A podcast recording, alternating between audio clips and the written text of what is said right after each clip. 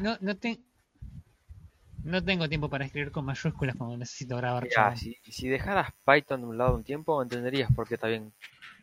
Pero bueno. No. No puede el tipo que no podía dejar Python.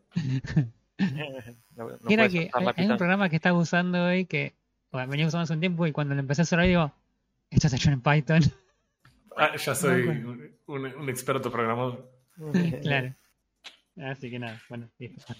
Eh, nada, gente, ¿qué hacen? ¿Qué cuentan? Hace Por fin me un tocó mon- jugar algo copado. Tenía un una que no racha de pésimos. Al fin jugaron algo. Sí, que yo vengo ven- súper veníamos ocupado. jugando un montón de cosas. Un montón de cosas jugamos. De hecho, creo que es la primera semana en un montón de tiempo que voy a hablar de uno de mis- de lo mismo que hablo todas las semanas y no de un Uy. juego nuevo. Vamos a hablar de Apex. Vamos a hablar de Apex. Eh. Y, y- y ba- bastante contento, pero bueno. Eh, así En que nada, bueno, en- no sé.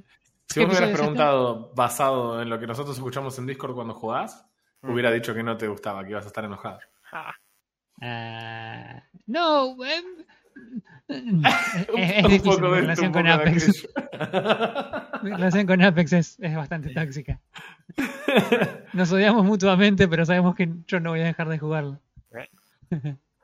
Eh, Ah, así que nada, bueno, episodio número 87 del podcast. Eh, nada, Refe, Prodo, yo, Remustan, listo.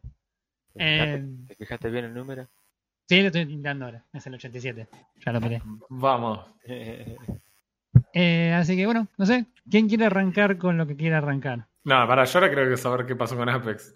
¿Con Apex? Con Bueno, Apex, sí. no. Bueno, vos, vos también podés hablar, primo, porque vos jugaste un montón conmigo Apex, así que eh, está, estás no- titulado para hablar. No te y- escondas, no te escondas ahora. y Dante va a hacer las preguntas. Eh, nada, bueno, los tipos hicieron básicamente lo que, lo que quería hacer Overwatch con Overwatch 2 y lo hicieron mal. Eso de relanzar un juego con un montón de cambios, con un montón de cosas nuevas, con un montón de cambios en la interfaz, en el juego, y bla, bla, bla. Eso todo mal que hizo Overwatch. Bueno, Apex lo hizo bien en tipo, no sé, Season 16 y, y, y 2.0. No, no, no. Season 16, mandá, no, mandá fruta. A- Aparte me da gracia porque lo, lo hicieron bien y mal. La diferencia hubiera sido 60 dólares, creo. Claro, sí, aparte. Todos hubiéramos sido mucho más permisivos con Overwatch 2 si, si hubiera sido un juego gratuito. Full price. Sí, sí, sí, sí, sí. En fin, digamos si tuviera, no sé, la parte que estuvieron tres años prometiendo, onda bueno, Eh, sí, Bueno, bien, volvamos a Apex. Volvamos a Apex. ¿Qué es el relanzamiento de Apex? ¿Qué bueno, no es un significa? lanzamiento, pero sí es definitivamente una, una actualización mega Grande. super grande. Yes. Eh, las últimas dos temporadas estuvieron bastante pobres en cuanto a contenido, a cambios y demás. La gente no estaba contenta con eso. Eh, pero los tipos venían prometiendo, vamos a hacer cambios, vamos a hacer cambios, va a haber cambios, qué sé yo. Y se cristalizaron finalmente todos juntos en una sola update al principio de esta temporada.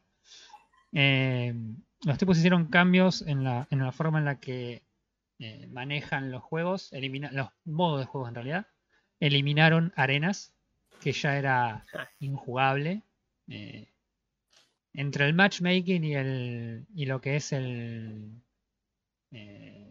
jugar en sí el modo era, era injugable, no había gente jugando, porque matchmaking malo, la gente no lo juega, hay menos gente, el ma- matchmaking empeora y así. Em, entonces los tipos dijeron, bueno, vamos a hacer la gran Titanfall 2, vamos a hacer el, el- Hay un modo que se llama Mixtape, que es igual, se llama Mixtape también ahora, em, que lo que hacen es poner varios modos de juegos que vayan cambiando con sus respectivos mapas y cada 15 o 20 minutos vos podés entrar a uno de esos modos de juego, jugar y nada, modo recontra casual, donde no hay, no es un Battle Royale, sino que son mapas, son modos de juegos que ya se habían jugado. Me Los tipos lo que encanta. hicieron fue, ¿cómo? Me encanta. Sí. Los tipos dijeron, bueno, a ver cuáles son los modos de juegos más populares que, que la gente, todo el mundo juega y que todo el mundo quiere jugar. Y tenemos Control y tenemos Gun Mode. Así que bueno, tipo, ¿y qué es lo que la gente quiere? Quiere Team Deathmatch. Dale, poneme, no sé. 6 contra 6 en un mapa chiquito de ese tipo, no sé, Skulltown, ese creo que a la gente le gusta también. Mandale, mandale gas. Así que básicamente eso. Pusieron los tres modos estos de juegos que Team Deathmatch estuvo durante las primeras tres semanas. Creo que tienen que empezar a cambiar mañana. que ya empieza la rotación de los tres modos, pero hasta ahora fueron dos, tres semanas de, de Team Deathmatch y es básicamente lo único que estoy jugando de Apex porque no quiero jugar Battle Royale porque es muy divertido el Team Deathmatch. Entras, eh, te reventas a tiros y, y- y nada, haces la parte divertida de- del, del juego. Em, Perfecto. Y te hago una consulta. Eh, para estos modos de juego, ¿la disponibilidad de leyendas es la misma o tenés desbloqueadas las leyendas? no, es la misma que tenés eh, relacionada con tu cuenta. Y que puntos de experiencia, me imagino, con las partidas, igual que jugando Battle Royale, para avanzar de nivel. Ok. Exactamente. Sumás Y- puntos, experiencia y ganás moneditas. Todo lo Y Es que- Battle es Pass. bastante permisivo. Bien. ¿Cómo? ¿Y, y- y Battle Pass? ¿Tenemos un Battle Pass específico por modo de juego o todo No, el Battle Pass, eh, el- como eliminaron la parte de arenas, eh, ya no hay misiones específicas de arenas. Hay misiones específicas de Battle Royale, pero la gran mayoría son compartidas con los modos no Battle Royale, serían Claro. en este caso, así lo mismo lo pone el Battle Pass, pero es algo que ya se había implementado antes, o sea que en realidad el Battle Pass no cambió demasiado, pero jugar Team Deathmatch, jugar los, nuevos- los otros modos, sigue aportando eh, para algunas de las misiones del, del Battle Pass. No, es un, ¿No es un buff eso, tipo, a- en cuanto al tiempo de grindear el Battle Pass? Porque No, supongo porque que... venía la aclaración, venía la aclaración atrás de que las misiones, por ejemplo, el, el Battle Pass tiene cuatro misiones por semana, por semana, ¿no? Sí, por semana, Sí. que te dan en eh, cuatro niveles. Son misiones que en general tenés que básicamente jugar, no tenés que hacer demasiado, pero que te dan, cada vez que la cumplís, te da un nivel completo de Battle Pass. Ok. ¿Cuál es el tema? La misión Battle Royale te dice, por ejemplo, hacer 5000 de daño con rifles de asalto. ¿sí? Sí. La misión no Battle Royale te dice hacer 10.000 de daño con. Ah, con bien, rifles bien. O sea, está balanceado para... para Está balanceado para que si lo querés hacer rápido vayas al Battle Royale. Lo cual es objetivo, porque por ejemplo, en una partida de Team Deathmatch, si hiciste menos de 2000 de daño por partida, es que no hiciste nada y estuviste abajo de una piedra jugando a otro juego. Porque-. Claro, no, no, estuviste jugando Counter-Strike, o sea, no. no. Eh, entonces, eh, algunas, algunas misiones son un buff, otras no. Hay otras que son simplemente jugar con tal PJ tantas partidas. eh, entonces eso no, no, no cambia demasiado. En ese caso me convendría a mí jugar Battle Royale porque el Team Deathmatch me matan y tengo que seguir jugando. En cambio, en Battle Royale podría tirarme y morir instantáneamente y eso contaría como una partida jugada. Sí, ponele. Que Si quisieras te hacer eso. si te No veo por No, no, no porque quiera, es porque no me sale de otra forma. Ah. no es por elección propia. claro, o sea, me encantaría elegir que no, pero en general me, Claro. me pasa. Eh, No, ok, pero entonces está balanceado para... A ver, ¿por qué lo estoy pensando, no? Porque A ver. pobre los amigos de Respawn hicieron todo este esfuerzo. No vaya a ser que ahora la gente de repente se coma en un patio el, el Battle Pass y, y haya que ajustarlo. Pero no, si mientras esté balanceado en los modos de juego me parece que tiene sentido. No, pasa que ya estaba ajustado de antes. Claro. Ese es el tema. Estaba ya ajustado por ajustado de- arenas. Para arenas, exactamente. Claro, claro. ok. Yo había misiones que en el otro, en el otro, cuando estaba ante arenas, que directamente eran mucho más fáciles de hacer en arenas, como por ejemplo, no sé, recuperar escudo. Vos en arenas entrabas y la primera ronda te dabas dos granadazos, te recuperabas el escudo y habías cumplido la misión. En cambio, en- en, en Battle Royale haces eso, tiraste una granada, cuando termina de explotar tenés 15 pibes encima. Claro. Entonces, bueno, nada. Eh, ¿Qué más quería decir al respecto de esto? Eh, bueno, sí tiene algunos inconvenientes lo- los modos de juego. Eh, no hay una penalización todavía para la gente que se va de una partida. En general, creo que los primeros dos tienen penalización, pero el resto ya no. Mm. O, o el primero tiene penalización y el resto ya no. Entonces, nada, estás jugando, se te fue uno y sabes que mataste a dos pibes y se te van al toque. Eh. Es muy raro la partida que se va uno y los otros cinco se quedan y, y la juegan igual. Eh, así que eso es un problema. También en algunos horarios eh, ya empieza a aparecer el problema del matchmaking. Eh, hay horarios en los que vos entrás y de repente el otro equipo son masters y platinos y vos decís, ¿por qué? Y nada, y ¿Por qué son, estoy jugando esto? claro, y son literal tres minutos en los que los pibes te pasan por arriba reventándote a tiros y vos no sabés qué está pasando. Eh, y después, sí me pasó algo, no sé si, si vos te, te- te percataste de esto primo jugando, es que el matchmaking de, de Team Deathmatch eh, tiende a juntar un equipo de gente que juega bien y un equipo de gente que juega mal. No sé si lo has visto vos. Eh, sí, pero eso debe- habría que ver bien con el tema de que la- los que juegan bien se juntan y van de a tres. Sí. Porque hasta ahora lo que yo lo que he visto es que sí, siempre hay un grupo que si son máster o diamante están juntos siempre. No, no, no, pero yo no digo más tanto por el rango. Yo digo porque cuando vos entras a la partida y, y empezás a ver jugar, por ejemplo, hoy una jugué a la tarde, eh, nada, a los dos minutos los pibes empezaron a ir, y nada, yo me desconecté porque se habían desconectado a los otros. Pero me pasaba que en el otro equipo había tres pibes con 10 kills y el otro team tenía dos kills cada uno. Entonces ahí no es una cuestión de, de son máster o son diamantes. Había una cuestión de, evidentemente, uno de los. Y cuando vos mirabas la composición después de cuando ganaban, era evidente que esos eran un solo team y los otros eran otro team. Entonces era como. ¿Qué, qué- qué- clase de matchmaking estás armando? Eh, Sí, bastante desparejo, eso sí me di cuenta, que el resultado final es bastante desparejo, pero estamos, estamos recién empezando el match. No, a mí me parece al revés. A mí me parece que justo ahora cuando está con la, con la mayor cantidad de popularidad por ser el modo nuevo y demás, es cuando más balanceado tendría que estar. Los primeros días estaba rebalanceado porque había tanta gente jugando que nada, encontrabas encontraban los tipos justos para jugar contra vos. Me parece que ahora por ahí que la gente está medio, ya, ok, ya pasó la novedad, al haber menos gente, el matchmaking está medio como, eh, Como empieza- Sí, y, y Igual, por, ahí también, por ahí también tiene que ver con, con que a pesar de los modos y lo divertido que son y demás, el, el jugo sigue estando en el Battle Royale para, para Claro. todos los juegos que surgen en un Battle Royale. Durante el tiempo de la novedad se juega un poco, pero después siempre se vuelve al Battle Royale Sí. porque al final del día es la experiencia que la mayor parte de los jugadores prefieren. Entonces, inevitablemente terminas quedándote sin... Sí, sí, eh, sobre todo, sobre todo jugadores. Apex, sobre todo Apex que tiene un Battle Royale que es súper consistente y entretenido en líneas generales, más allá de los problemas específicos. Eh, Claro.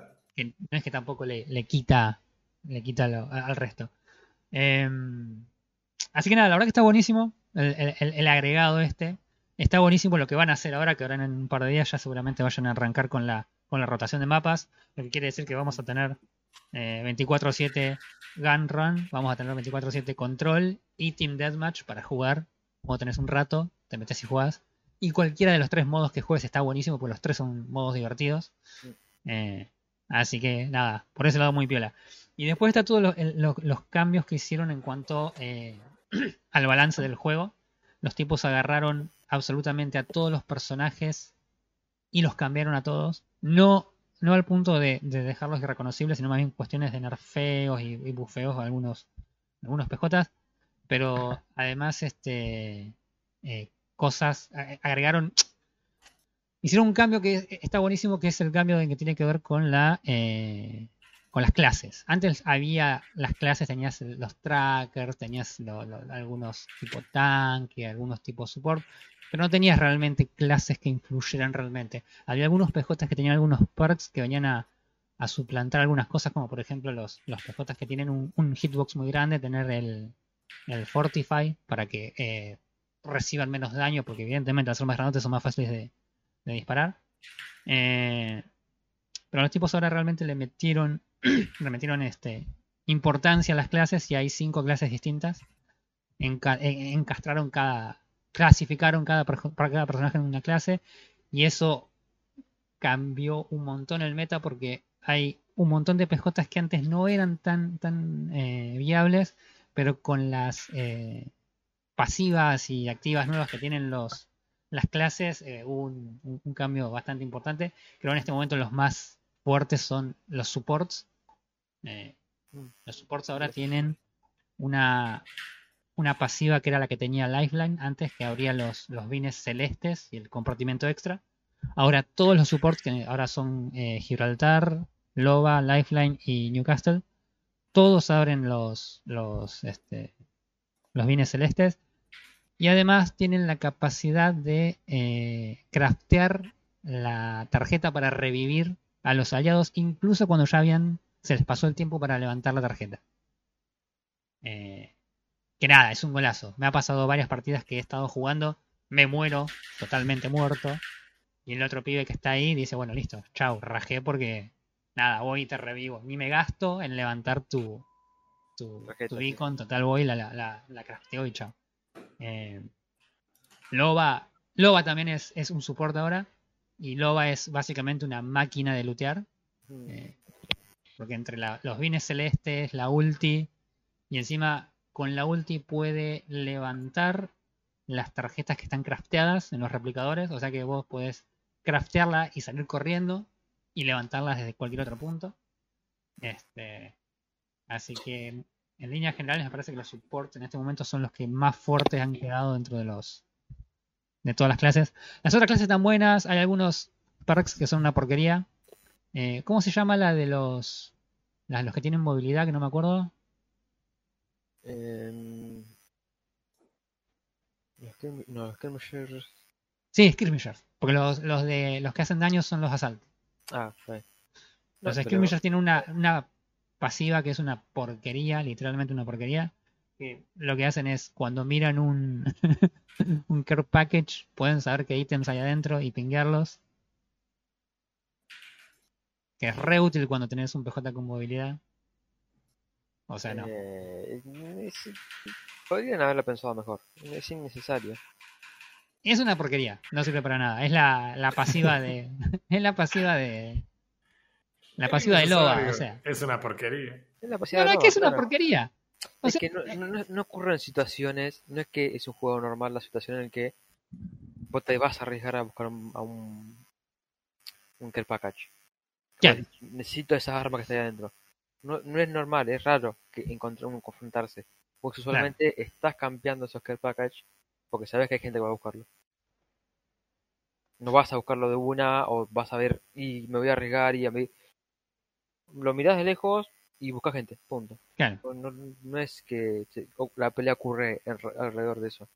Sí, aparte, comparativamente con los perks que tienen los otros, los otros eh, clases, no hay, no hay punto de comparación. Los assaults, que son, eh, tienen la pasiva ahora que pueden llevar eh, más balas, por ejemplo.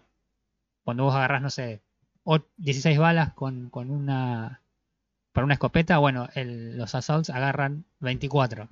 Es una banda, es, un, es, es mucho mejor.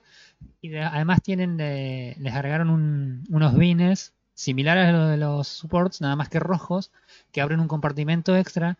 Y que el compartimento extra, además, funciona como la ulti de, de- de Lifeline, que te da ítems basados en los ítems que tiene tu equipo.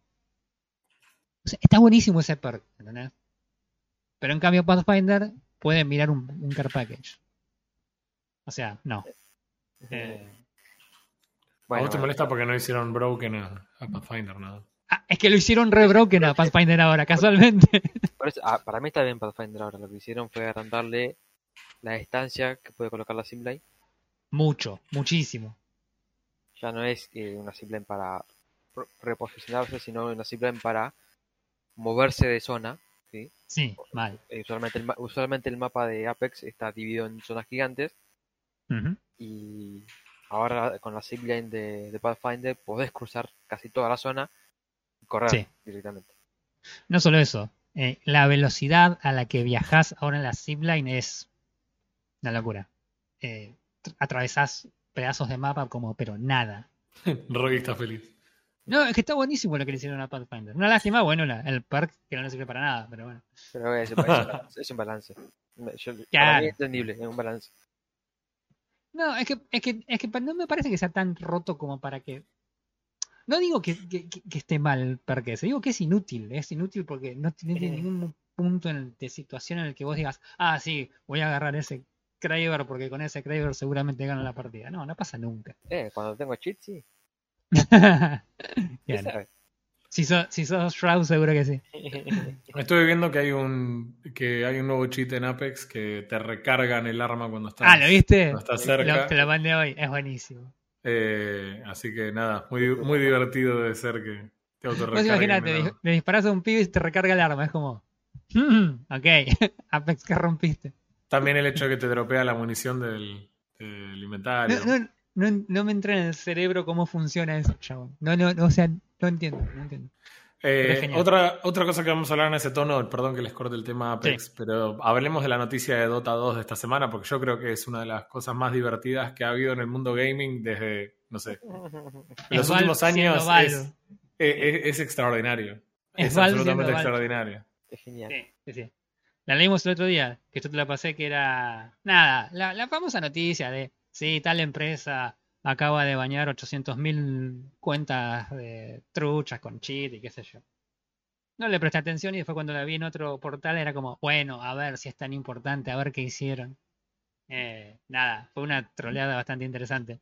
Resulta que la gente de que juega Dota 2 estaban usando una serie de algún tipo de software externo que les estaba permitiendo acceder a información que supuestamente el jugador no debería tener acceso, que está en el cliente y lo usa el cliente para hacer las cosas de, cositas del juego, pero que eh, el jugador promedio no debería poder acceder a esa información. Entonces los tipos que hicieron, programaron una determinada cantidad de información para que se vea solamente en esa parte. Solamente la gente que tuviera cheat iba a poder acceder a esa información. eh, y no la gente que no estuviera cheateando. Entonces los tipos que hicieron, agarraron, tiraron esa información, se fueron fijando quién tenía acceso a esa información y los bañaron a todos. Tenía 33 de mano y se fueron a la pesca. Una genialidad total. Maravillosa jugada. No, no, es buenísimo, chabón, es genial. No, no, es genial. Sí, sí, sí, la leí el otro día, era, era como, ah, sí, bañaron 40.000 cuentas. Ah, dale, ¿Te imaginas ser, o sea, hacerte el. a cómo, ¿Cómo Valve me va a banear la cuenta? Claro. Qué genial. Una es masa. buenísimo, Es buenísimo, es buenísimo. Una genial de Valve. Che, bueno, sí, yo les voy a contar. eh, Yo estuve Claro. jugando eh, ya hace bastante tiempo. eh, jugué The Gunk, así, G-U-N-K. No lo que te pasa cuando estás extendido en un MOBA. A ver.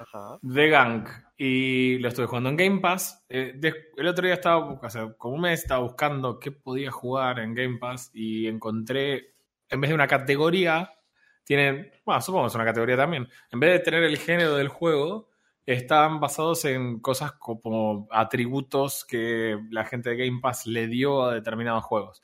Y entre esas categorías había una que era tipo pequeñas gemas o gemas escondidas, algo así, Ajá. y sugerían este juego de Ankh. Muchas otras ya las había jugado.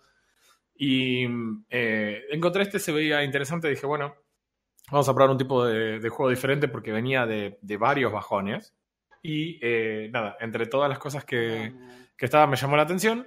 Y eh, entré a jugar este juego de aventura, más al puro estilo aventura. ¿Se acuerdan como los juegos de, de Play 1, de, de Nintendo? Ese tipo de juego de aventura. Así tal cual es como se juega para que se ubiquen. Esto es un mundo completamente tridimensional, no como los de PlayStation 1, sino uno lindo, uno muy lindo. Si buscan Ey, imágenes... ¿Qué te pasaba? Eran pocos polígonos, pero eran tridimensionales. ¿Qué te pasa? Bueno, silencio.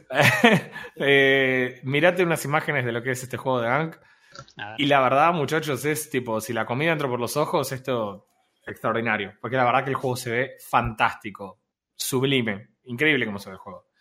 Eh, es genial, me gustó un montón. Y por el otro lado, eh, dura cinco horas y media. si querés jugarlo completionista. Eh, Son esos juegos que te da la, sens- la sensación de que como que no llega al clímax y, y tipo, bueno, se ve muy bien, lo disfruté y terminó. Eh, ¿Qué es, qué es eh, The Gang? The Gang es un juego en el que vos eh, jugás como una chica que se llama Rani, que viene con su amiga Beck. Las dos vienen en su nave, en una nave Sí. medio destalada, y un Se robotito. está aspirando todo. Está- sí, esa- ahora, ahora vamos a la parte de la aspiración.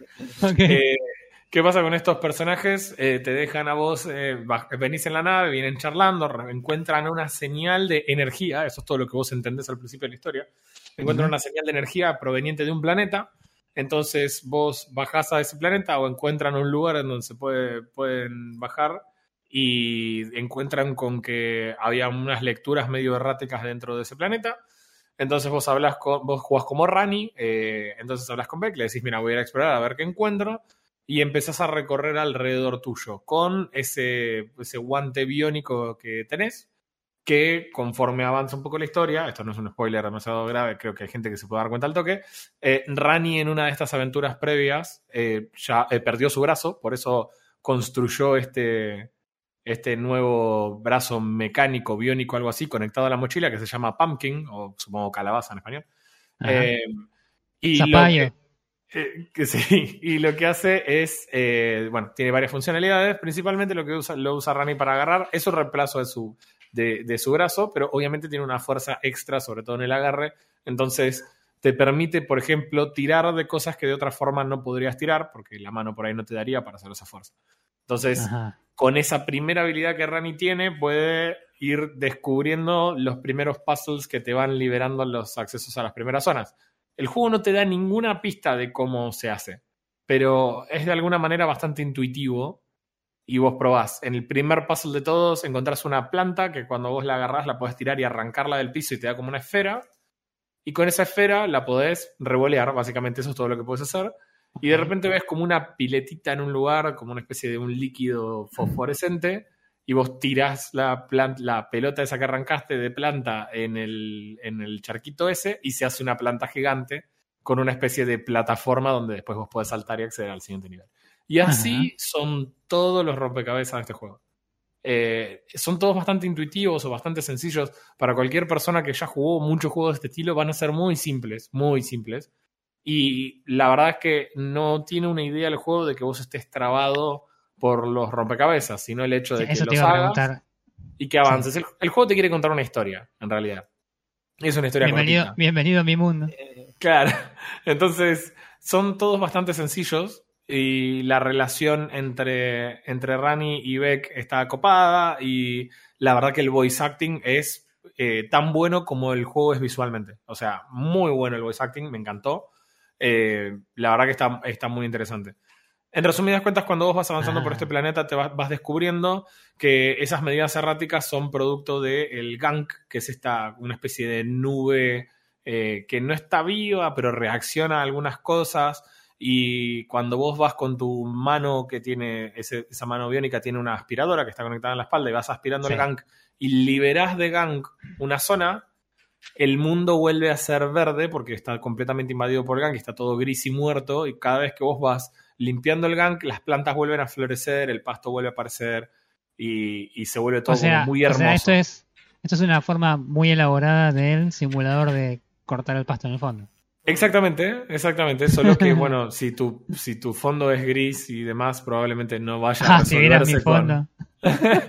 lo, que, lo que está muy bueno es que vos terminás de sacar el gang y es como una especie de esfera que se va expandiendo, que te atraviesa, digamos, y es lo que va creciendo de plantas alrededor tuyo. No es que, pum, spawnea, sino que hace como esta animación. Y la verdad que es visualmente muy, muy lindo el juego. Eh, es muy copado el momento de vuelta, tenés algunos enemigos, pero ninguna mecánica muy compleja para ganarle, más bien es completamente ignorable. Y lo que hace el juego es, te propone que vos vayas explorando lo que esta persona va recorriendo. Son cinco horas, la verdad que si entro en la historia, listo, es como aniquilar de qué se trata, pero tiene una linda historia de fondo que está muy buena. Y lo que tiene de atractivo también es que podés ir recolectando materiales de estas plantas, de hecho las puedes ir primero detectando cuando vas detectando nuevas plantas y nuevos minerales y demás, eh, te va, es muy sencillo esto, no estamos hablando de No Man's Sky, ¿ok? No, no es nivel molecular, esto es, cada vez que reconoces una plantita nueva o una inscripción nueva y la escaneas, vas llegando a una barra que sería lo que otro, otro juego sería la barra de nivel, en este, en este es la barra de, no sé, investigación. Cuando completas mm. un nivel, te permite desbloquear una mejora para Pumpkin. Entonces vas mejorando la mano y no es opcional. Eh, lo necesitas, necesitas ciertas mejoras para poder avanzar en la historia. La realidad, eh, claro, necesitas, por ejemplo, no sé, desbloquear eh, un disparo con tu brazo para que vos puedas dispararle a alguna cosa e interactuar con, con, el entorno disparando. Y bueno, para eso necesitas que de poder desbloquearla y para eso tenés que ir escaneando cosas y demás.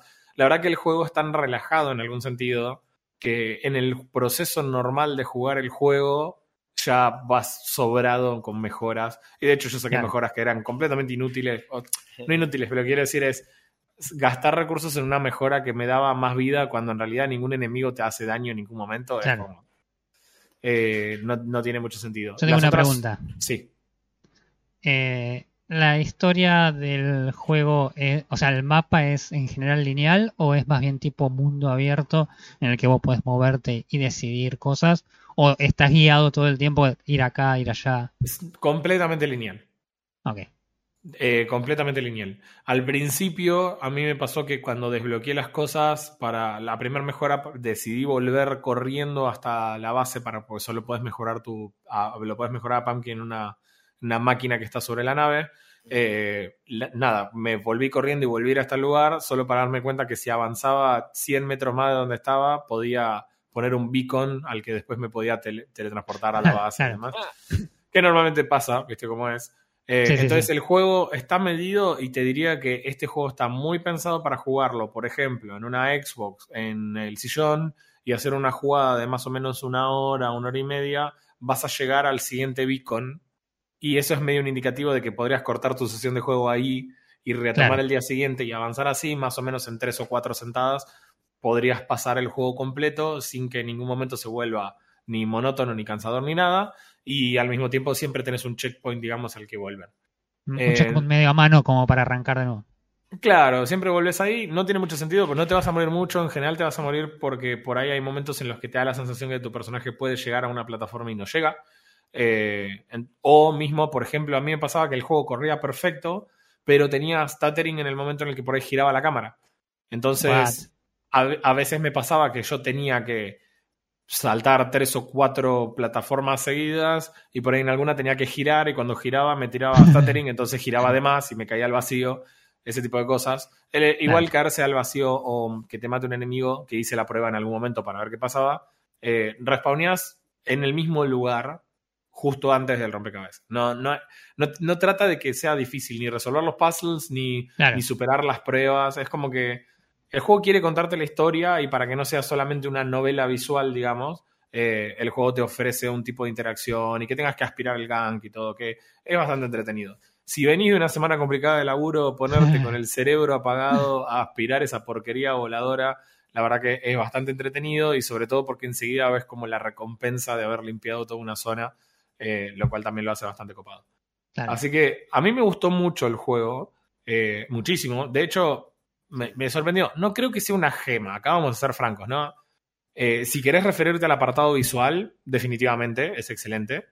Eh, el tema del voice acting también es muy, muy bueno, muy bueno. El, es más, el lip sync no está a la altura de, la actuación de voz que hacen los personajes, porque hay algunos personajes más, aparte de, de Rani y de Beck. Entonces, la verdad que está muy bueno, pero el juego en sí es recontra simple y es como que hay un momento muy específico del tiempo en el que lo puedes disfrutar. Después de ahí ya pasa a ser medio, eh, qué sé yo.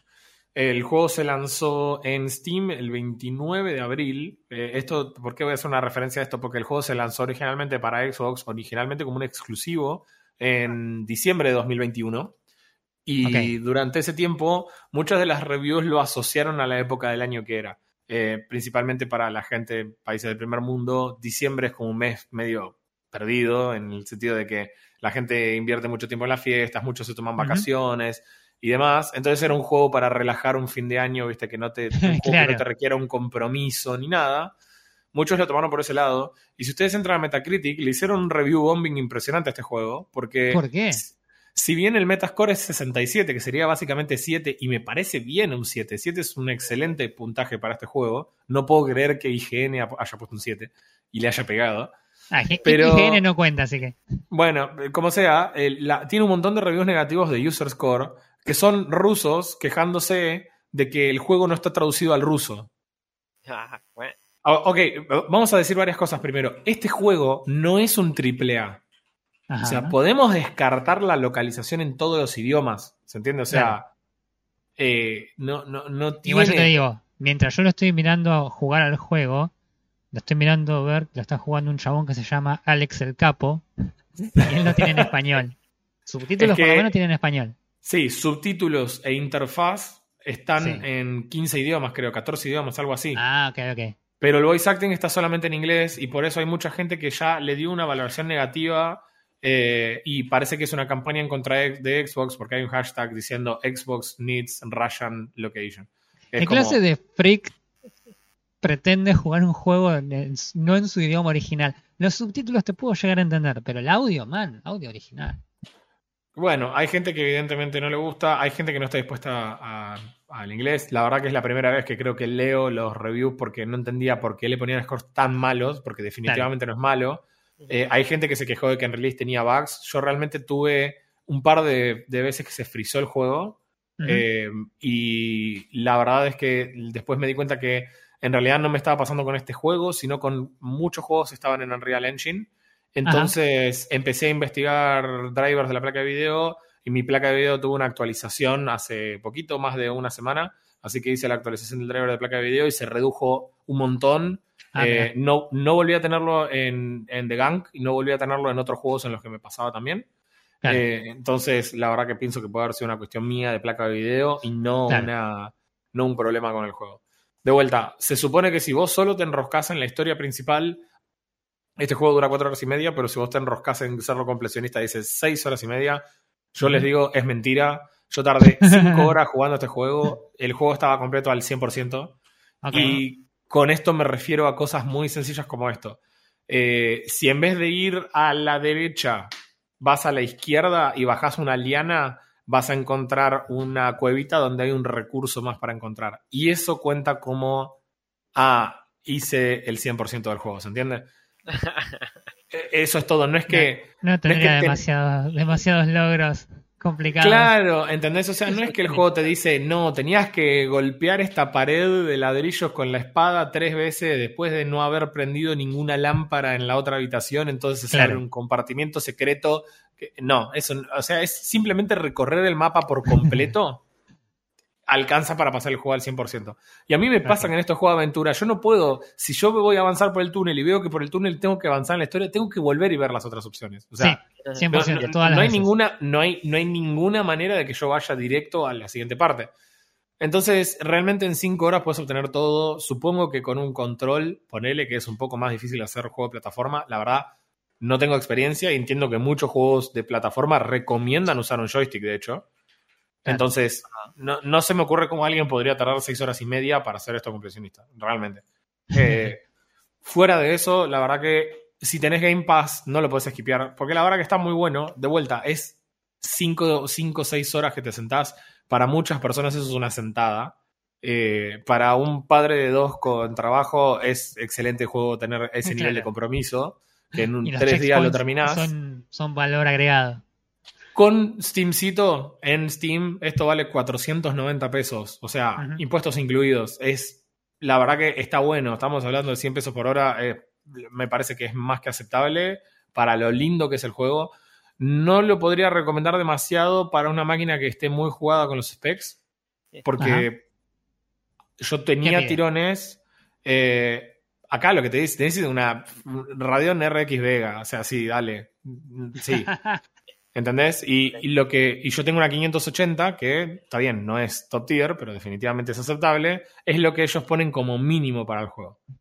Claro. La verdad es que yo jugué el juego en la calidad gráfica máxima y andaba perfecto, excepto por el stuttering cuando se movía el. Eh, cuando girabas la pantalla, eh, que es lo, estoy experimentando en varios juegos, no en este particular, lo cual empieza a decir que mi placa de video empieza a tener problemas para al menos jugar en ultra en 1080, ¿no? Yo estoy leyendo acá los requerimientos y no tienen absolutamente ningún tipo de sentido. Porque piden, un FX 6100. Un FX 6100, ponele, con, y un i3 3200, ok, ponele, cuestión razonable. 4 GB de RAM, ponele. Pero después la placa de video te tira como mínimo una 580 o, una, GTX. Una GTX 660. Sí, se fumaron de la tengo en el celular, o sea.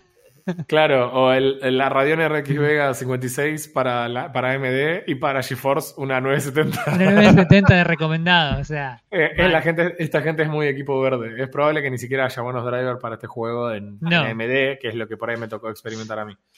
Claro.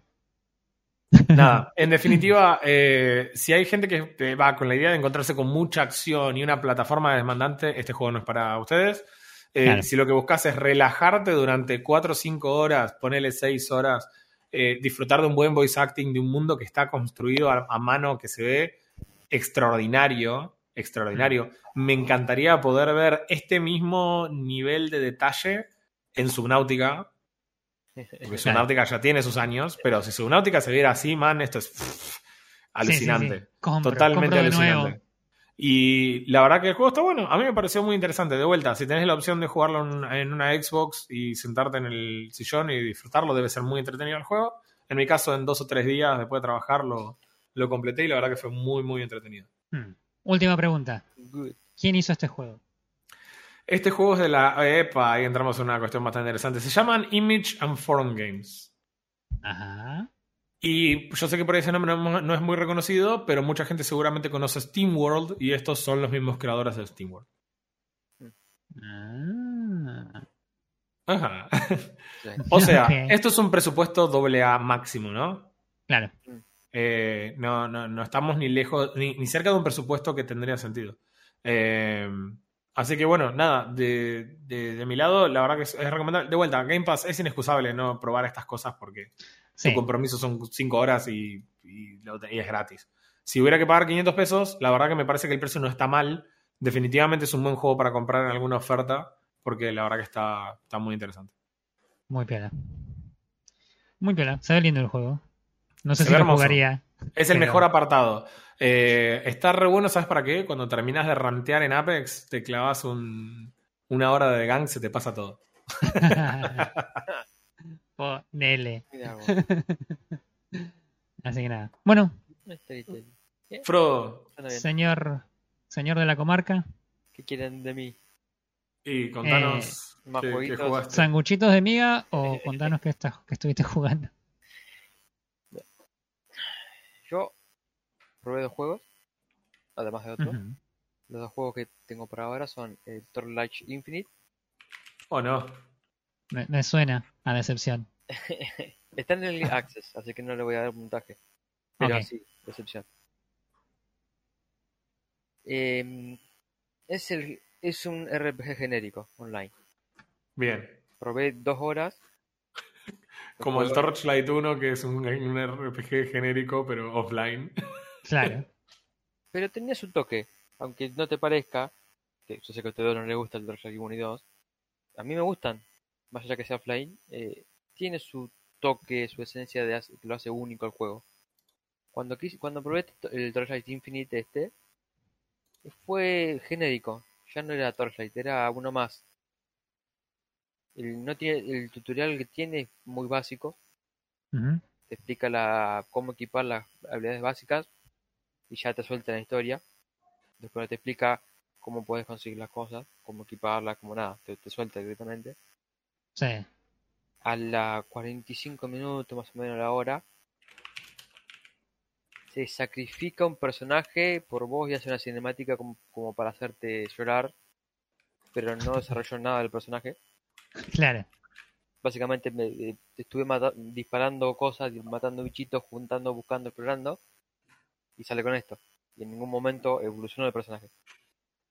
Ajá. Así que no sé. ¿Qué, eh, el juego, eh, explícame de cómo es el juego. O sea, yo, pues yo, vos me decís Torchlight y yo lo primero que pienso es el, el matabichos este que Tercera se veía lindo, pero era más genérico que el- los matabichos más genéricos del mundo. Eh, es, es el Torchlight, eh, o sea, tercera persona RPG. Sigue siendo esa, la misma vista. Ok, pero pará, pará, pero te voy a hacer la pregunta. la- la- no quiero bajar por este camino, pero te hago la siguiente pregunta. La interfaz de este Torchlight Infinite que es free to play, ¿a vos te parece una interfaz diseñada para la PC o de casualidad se ve como un juego de celular? No, para PC. ¿Vos decís? Mm, yo lo que lo veo. re- eh, y te hago otra pregunta: cuando te logueas al juego, ¿no te da un premio todos los días? Por loguearte todos los días. Yes. Y hay eventos limitados de tiempo, ¿no? yes. Y Eso hay me suena como. cierto Pará, pará, pará, pará, todavía se pone mejor. Este juego tiene 12 premium currencies diferentes. Monedas de in-game hay 12. Ahí donde ya no llegué tan profundo porque vi todo lo que era genérico. O sea, vi que Here we go again. cada cosa que hacía, cada avance que hacía, ganaba una kill o daba un paso en la historia, ya me recompensaba. Era para comprar. Yo dije, "Te- te- basta. Ya dos Claro. horas y algo jugué y dije, no, esto es genérico, ya, ya no es Torchlight, que a mí me- que es lo que yo amaba. Y lo, lo- dejé. dale.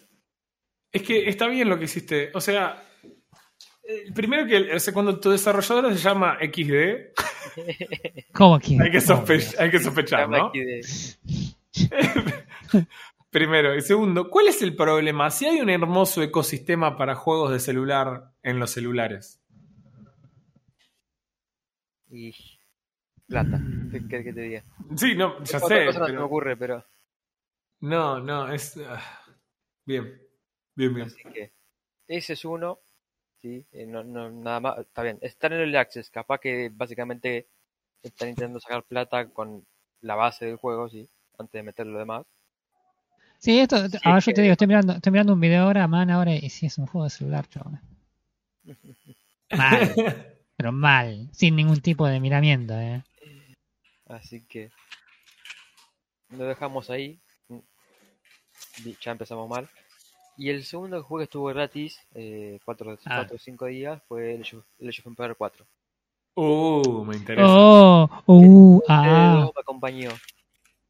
Y No, la verdad que no, pues no tenía ganas de bajarme juego de 800. podcast. No tenía ganas de bajarme 800 gigas de, de cosas para estar jugar dos partidas y después jugar a Apex. Ah, Te escucho. mamá. Sinceramente, entretenido lo que está hasta ahora. Eh, Ca- ¿Cambió algo desde las otras veces que jugamos hasta ahora, aparte del, del lanzamiento? Sí. la mecánica no mucho. No, no, no probé la- la- todas las cosas, no, no hubo mucho tiempo tampoco. Lo, lo único que hice fue jugar la campaña de los ingleses, en este caso de los hermanos. Cuenta, son 10 escenas, 10 escenarios desde 1966 a 1200 a 1217. ¿Cómo, cómo, cómo, cómo? 1966, que era post Segunda Guerra Mundial. Son 10 escenarios, ¿sí?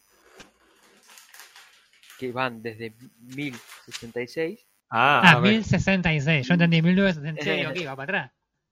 hasta 1217. Ok, Son, como ciento y pico de años. Ok. claro, son todas la- la- la- los grandes eventos de, de tomada de fortaleza, de... Claro. Sí, sí, la- las clásicas misiones históricas del Age. Bueno. Lo, lo bueno que le, que le hicieron ahora es que eh, hay, hay eh, cinemática de video real. Toman ese, eh, imágenes y videos de lo que está actualmente en esa tierra Sí. y arriba Sí. le ponen la gráfica de ellos de las Sí. protagonistas y eso. De, de esto hablaron, no sé si se acuerdan, cuando Xbox hizo la presentación y anunciaron el Age of Empires 4, que me acuerdo que estuve hiperventilando creo que tres meses hasta que me dieron acceso al, a, la, a la alfa cerrada, algo así, cuando estabas viste, dentro de- del tribunal. Eh, Anunciaron principalmente eso y mostraron algunos de los videos que hacían. O sea, hay como representaciones actuales, por ejemplo, de una lanzapiedra, entonces te mostraban la lanzapiedra ahora y Claro, y armaban, así mezclaban con una especie de CGI de cómo eran las batallas en ese momento. claro, Y le, Claro. le pusieron una guita a esto, ¿eh? estaba muy copado. claro, las personas caminando en, en los campos yéndose a la guerra, la- cómo armaban todo. es- Viste, viste que tienen, cada vez que arman un edificio, eh, simula que hay muchas personas trabajando en el edificio cuando lo construís. No sé si te acuerdas. Claro. Bueno, ese mismo efecto, ese mismo efecto de dorado remarcado, Sí. así en el video. Sí, es hermoso. Bueno. Eso mientras te cuenta la historia, me he entretenido. Sinceramente, es historia que no lo salteé. Mientras lo veía eso, No le pusiste esquipear, esquipear, esquipear. eh, no. Interesante. No porque era hermoso, la calidad es- era hermosa. Igual todo lo que nosotros decimos respecto de Age of Empires tienen que dividirlo por dos porque somos todos muy fans de él. claro. Entonces Bueno, es bueno, como, ver, bueno, es historia. A ver, cuando yo digo es historia, ya la gente que no le gusta la historia ya se fue del podcast. No, puede no, ser. bueno, pero, pero es como cuando hablamos de subnáutica, es como, chicos, sepan Claro. que tenemos Uh, puesta la camiseta. Ahí empezaron de vuelta. Dale, Arnon Words les paga a ustedes el, el podcast. Claro. Ojalá, pero no. Ey, si Bueno, nos pagaran pero- solamente con, sub, con ya estaríamos bien. Respecto de la, para responder a tu pregunta original, respecto de la versión que jugamos nosotros cuando estaba en, la- en el momento de prueba, más hasta ahora en la versión aniversario, se agregaron ocho mapas y dos civilizaciones. O sea, las dos civilizaciones que no estaban en la versión de Age of Empires 4 eran eh, los otomanos y los malienses. Ma- malienses, sí. Los malienses. malianos. Los Los malianos. Los malditos. Los malianos son cualquiera que juegue yo son los malianos. Eh, Los, los manquianos. y también agregaron lo más importante que se agregó en la versión eh, de edición aniversario, lo más importante de todos, que se agregó el mejor modo de mapa aleatorio, que es No. Nómada. Sí, es el mejor. No, Es fantástico y es genial. Y, y es no debería existir. Así que eh, eso en cuanto a los cambios que, que se hicieron para la versión aniversario. O sea, en términos Ahora me- ¿no? Ahora me acuerdo por qué no lo bajé para el fin de semana, porque su, su oferta fue, chicos, está el Age 4 gratis todo el fin de semana. Y agregaron Nómada. No. sin pensarlo. Así que bueno. Tengo Qué un recuerdo que. Ahora estoy hablando, pensando. Tengo un recuerdo que cuando construías una muralla tenías que hacerle una escalera, ¿puede ser? Sí, porque podías subir soldados a las, a las Bueno, murallas. e- eso se lo sacaron. Me parece perfecto. Con construir la puerta simplemente ya pueden subir a través de la puerta.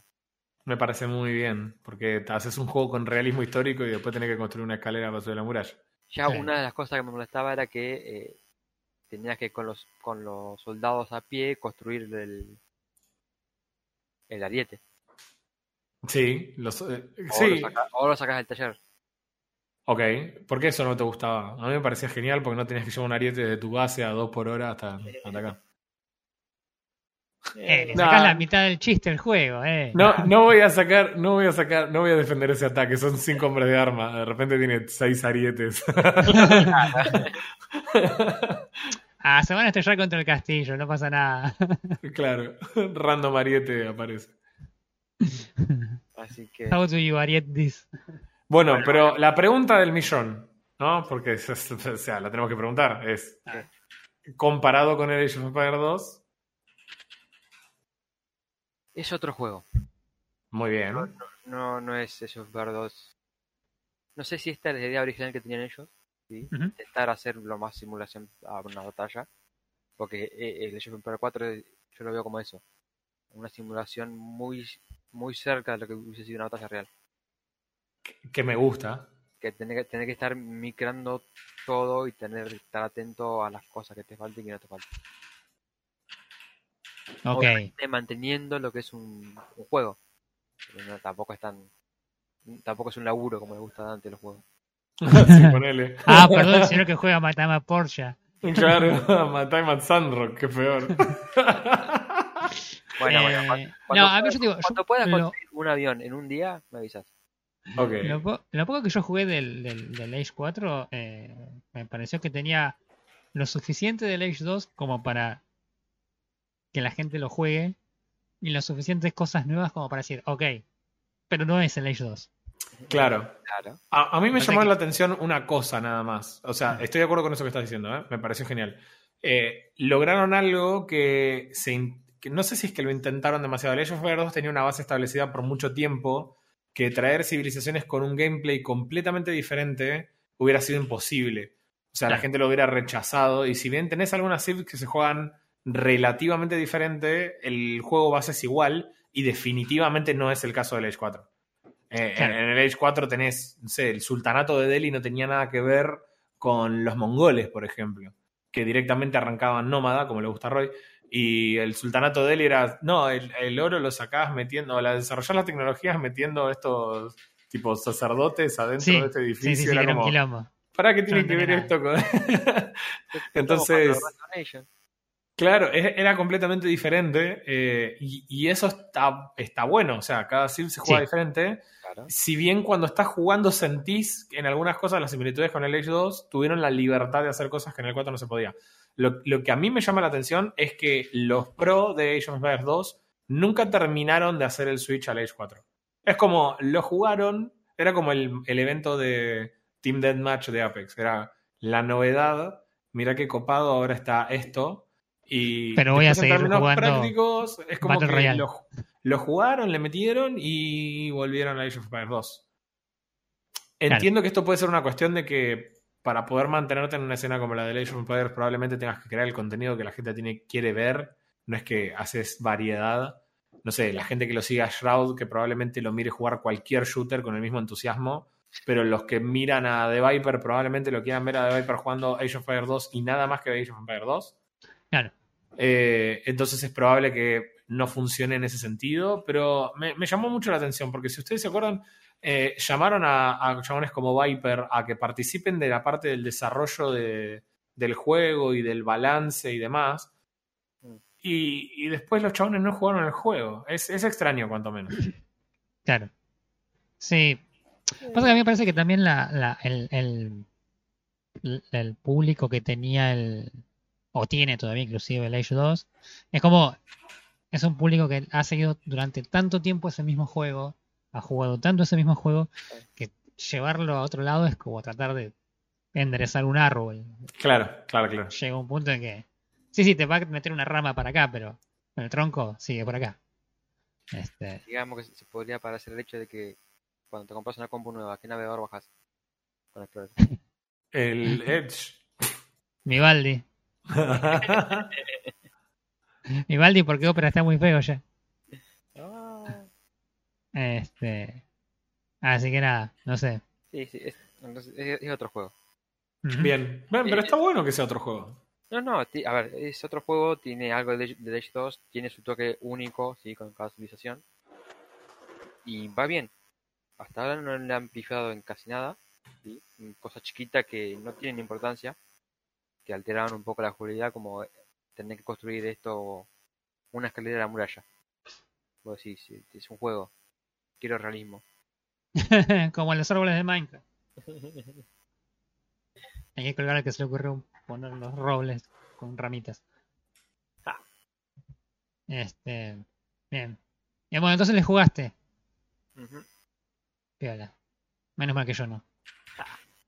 Yo te, te iba a invitar un nómada. Ni en pedo. Este. Sale corriendo Roy del. Sí, eh, entro a ver los reviews y todos los reviews son positivos y los reviews negativos que lees no los puedes creer. Como por ejemplo, vale demasiado para lo que es el juego, es igual en animaciones y jugabilidad que los otros, ni en gráficos destaca, no entiendo por qué el precio. Que me acuerdo que la decisión gráfica fue bastante cuestionada también en su momento. Mm. Eh, el, el- el hecho de que no sean tan realistas, ni siquiera el intento de que sean más realistas. Hay mucha gente a la que eso no le gustó.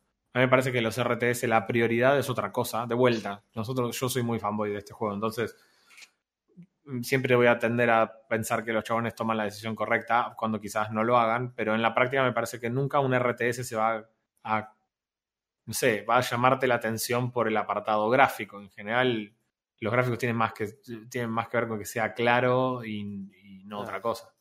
Sí, o sea, a ver, los RTS tenés tantas cosas pasando al mismo tiempo que no, o sea, no tiene sentido que los gráficos eh, sean bonitos cuando no les vas a estar prestando atención. O sea, Sí, eh, gente que le puso un review negativo a esto porque le parece que tienen que agregar otros juegos, arreglar otros juegos de Relic antes que hacer este juego. eh, Porque seguro Relic solamente tiene cinco desarrolladores y los, puso todos a hacer el Age of Empires 4. Eh, o gente que dice que el, el Age of Empires 3 le gusta más, que sería como que yo diga, ah, pero el Age of Empires 2 me gusta más, como una crítica a este juego. claro. Aparte, igual convengamos que alguien que dice que le gusta el Age of Empires 3, Está bien, evidentemente, sí. Eh, olvídate, ¿no? no habría que considerarlo siquiera una Sí, opinión se válida. escapó de algún lado que tendría que no escaparse. Claro, pero bueno, de todas formas estamos hablando de reviews muy positivas, así que no, no, no pasa Mm. absolutamente nada. Sí, sí, sí. Bien, yo tengo una, una consulta a- a- al margen de todo esto. Eh. ¿Alguno se enteró del. Ay Dios.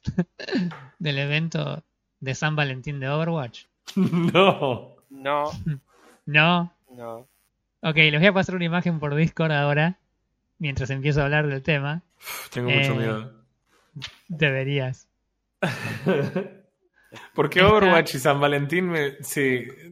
Es- Hay sí. un Hanzo. Hay Crossover un, con Ja- el Señor de los Anillos. hay un Hanzo implicado ahí que. No. No, ¿qué pasó? bueno, resulta que nada. Overwatch está. No voy a decir decadencia, pero digamos que la comunidad no parece estar tan contenta como estaba al principio. No veo por qué. Es un excelente juego re- relanzado. Eh, nada, sacaron un, un- un, este, evento de, de San Valentín que no tengo ni idea de qué se trata, pero estaba pasando por mi feed y de repente vi esto que dice Loverwatch y digo, y abajo decía un sim simulator, un date simulator, y digo, what? Resulta que los tipos volvieron en el tiempo y programaron un- en un Flash, supongo que, no debe ser Flash, pero muy similar a los a lo que eran lo- lo- los simuladores de citas de, de allá del año 2008 más o menos. Y armaron eso. Es un simulador de citas. ¿Por qué? Es lo En que, el que es- Hanzo es lo es que Cupido. todo el jugador de Overwatch 2 quería en su juego. Y vos entrás y las primeras tres selecciones son más o menos para elegir que si tenés, querés tener un tipo de, de, de, de- de relación, este, eh, ya sea gay, lesbiano, lo que- lo que cuerno sea que vos elijas. Entonces puedes elegir si vos como persona te atrae tal o cual personaje porque vos pretendés tener citas con esos personajes. Ay, Dios, basta, basta, basta. Una de las primeras preguntas que le hice a Cupido era ¿por qué se parecía tanto a Hanzo? Porque te permite hacer esa pregunta. Y el tipo te responde, no, pasa que basaron a Hanzo en mí, pero yo no soy Hanzo. Me encanta, me encanta el cringe que te genera Mal, solamente recordarlo. Es Tuve que cerrar. Sí. Ahí lo cerré porque después yo no, no, no puedo. No, es qué no, no, genial. no. Te- Te hace mal. Terrible. Qué terrible. fantástico.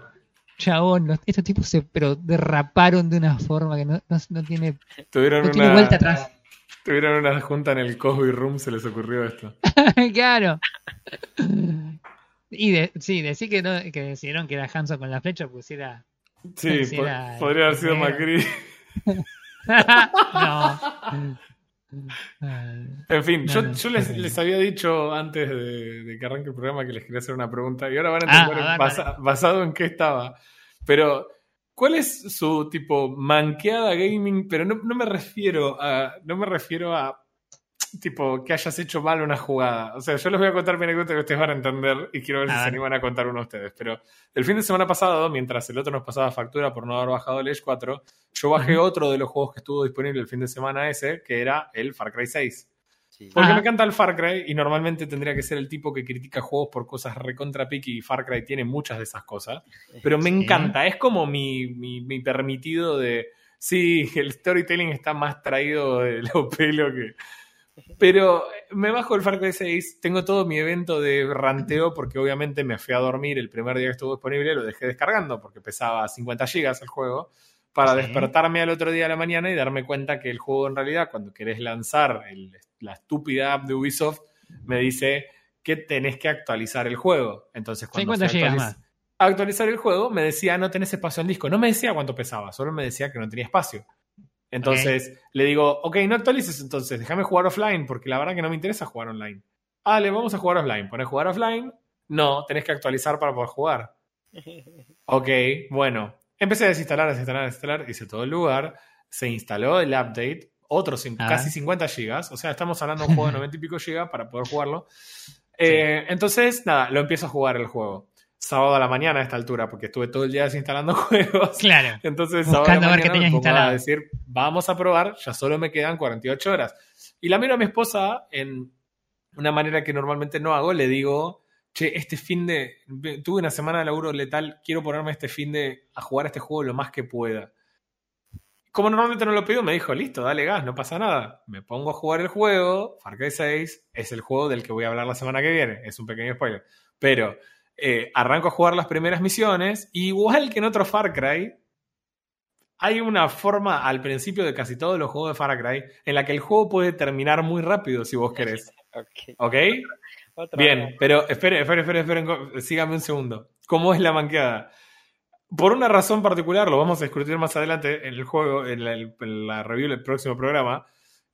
Termina una misión, vos haces, lo- haces un logro bastante importante. Esto estoy hablando dentro de las primeras dos horas de juego. ¿eh? Y Sí. te dicen, bueno, como te había prometido, si vos te querés tomar el palo, te subís a esta lancha y te vas a ese waypoint y listo. Entonces, la misión arriba me decía hablar con uno de los personajes y el cursor me lo marcaba como 2000 de distancia de donde yo estaba y estaba parado delante de la lancha y había que ir a través del agua para llegar al checkpoint. Entonces, me subí a la lancha y fui al checkpoint. Entonces, el juego. veo una cinemática y se termina el juego. Entonces me doy vuelta y mi cara de odio, cuando la miro a mi germo y le digo, estos hijos de mil te regalaron el 10% del juego nada más. El Claro. fin de semana gratis. ¿Para qué lo pones cuatro días gratis el juego si solamente vas a poder jugar dos horas? Entonces estaba recaliente, así que obviamente, ¿qué hice? Y bueno, recurrí a conseguir el juego en Steam Verde para ver qué cazzo me estaba perdiendo del juego. Y en realidad es que nunca, en realidad es- estaba gratis, completamente gratis el juego, todo el fin de semana. Solamente no había que ir ahí, darse vuelta y hablar con el personaje que estaba atrás tuyo para seguir la misión. Así que después de toda la odisea de estar dos días para instalarlo, lo terminé bajando completo con 5 millones de DLC y no sé qué otras porquerías, que vale lo mismo porque este juego es single player. Y eh, nada, solo para darme cuenta que soy un imbécil. y yo sé que, nada, esas cosas eventualmente pasan y me parece siempre Sí. que es muy divertido. Pero esta es la mía. No sé si ustedes tienen así tipo a flor de piel una, pero es... No, no, me sentí un Yo no tarado. me acuerdo total. de ninguna en específico, pero algo que sí me pasaba mucho antes. Ahora ya no me pasa tanto porque ahora juego los juegos un poco más horizontalmente, más que nada para el podcast. Pero me pasaba antes que a veces, no sé, por jugar un juego y querer terminarlo o avanzar, no siempre investigaba las tecnologías que el juego me ofrecía o, las mejoras que el juego me ofrecía. Y era como, avanzo, avanzo, avanzo. Y llegaba a partes que eran re difíciles y estaba re trabado y, tardaba en pasarlas. Y, después era como, ah, bueno, a ver. Y empiezo a mejorar cuando ya había medio terminado el juego. Era, ah, pero podría haber hecho esto hace como tres niveles atrás. Y era esa tecnología que tenías que sí o sí destrabar para pasar ese puzzle que era imposible. Que con esa tecnología era como, nada, apretabas una tecla y se hacía sola. E- esa- de esas me pasaron un montón. Y era como, ah, eso por, ¿por qué no lo hice antes? Sí, eso me pasaba. De- 14 horas en el, en el juego. Che, con el clic se dispara. Claro, claro. ¿Podía pegar? ¿Cómo que puedo recargar las armas? Ah. Qué genialidad, chabón. Me encanta. Sí, sí, sí, sí, sí. Sí, sí, sí. Y yo no me acuerdo, porque son dependiendo del juego, pero son más cosas técnicas como de cada uno. Como en el, en el- bueno, en League of Legends de que caminar hacia el, el proyectil que viene, vos lo ves venir, y de atolandrado caminas hacia el proyectil y te morís. Ah, Que hay que, hay que ir a buscarlo, amigo. Si no, pobre persona que tiró ese skillshot y le erró y vos no lo fuiste a buscar para que se sienta bien. Pero me paraste de cosas, pecho. cosas así, ton, ton- medias tontas, es decir, qué pelotudo que soy. Nah, tan, tan grande no. No que yo recuerde. Que me hayan pasado, creo que sí, pero no recuerdo Mm. ninguno. No, a, mí lo que, a mí lo que pasa en Apex normalmente es que yo no juego todos los PJs. Juego los que me gustan porque, tipo, yo no soy Shroud. Eh, y nada, cuando tengo una misión para hacer con un PJ que no juego normalmente, a veces juego el PJ y directamente estoy jugando Call of Duty porque no uso las habilidades porque no sé el rango, no sé cuánto tardan en dispararse, ¿no? O sea, las tengo vistas, sé cuándo me las disparan, sé lo que hacen cuando me disparan, pero cuando yo tengo que usarlas es como, ah, vamos a la vieja usanza, escopetas y, y Nemesis. Sí, y sí, sí. Mártir, y Mártir, obviamente. Claro, sí, claro. Pero sí. No recuerdo en este momento alguna así terrible que me haya pasado así como te, como te pasó a vos, pero. No, no, no me he sentido tan tarado este fin de semana. Pero bueno, por lo menos ya jugué como 14 horas de Far Cry 6. y Ya casi termino la primera región. Ah, Así que bueno, Este, muchachos, creo que eso fue todo por este episodio. Sí, señor. Creo que no tengo, yo no recuerdo más nada. Ya, ya les conté lo del evento de Overwatch que estuve jugando como 7 horas, ¿no? Eh, Sí, nos estuviste contando al Overwatch. Ok. No jugué 7 horas. Es mentira, era un, era un chiste, ríanse. Re que lo creemos completamente posible. No es suficientemente otaku el juego para que lo estés jugando. Era aparte, aparte. ah, O sea, o sea, tocó una fibra de, ah, simulador de citas, tengo que hacer clic, basta. Necesito saber cómo se sentía estar en la primaria de vuelta. metiendo. Así que bueno, basta, listo. Me voy a jugar Apex. Me voy a jugar Team Deathmatch antes que vengan me lo saquen por 20 minutos. Dale, listo. Nos vemos, gente. Nos vemos, gente. adiós.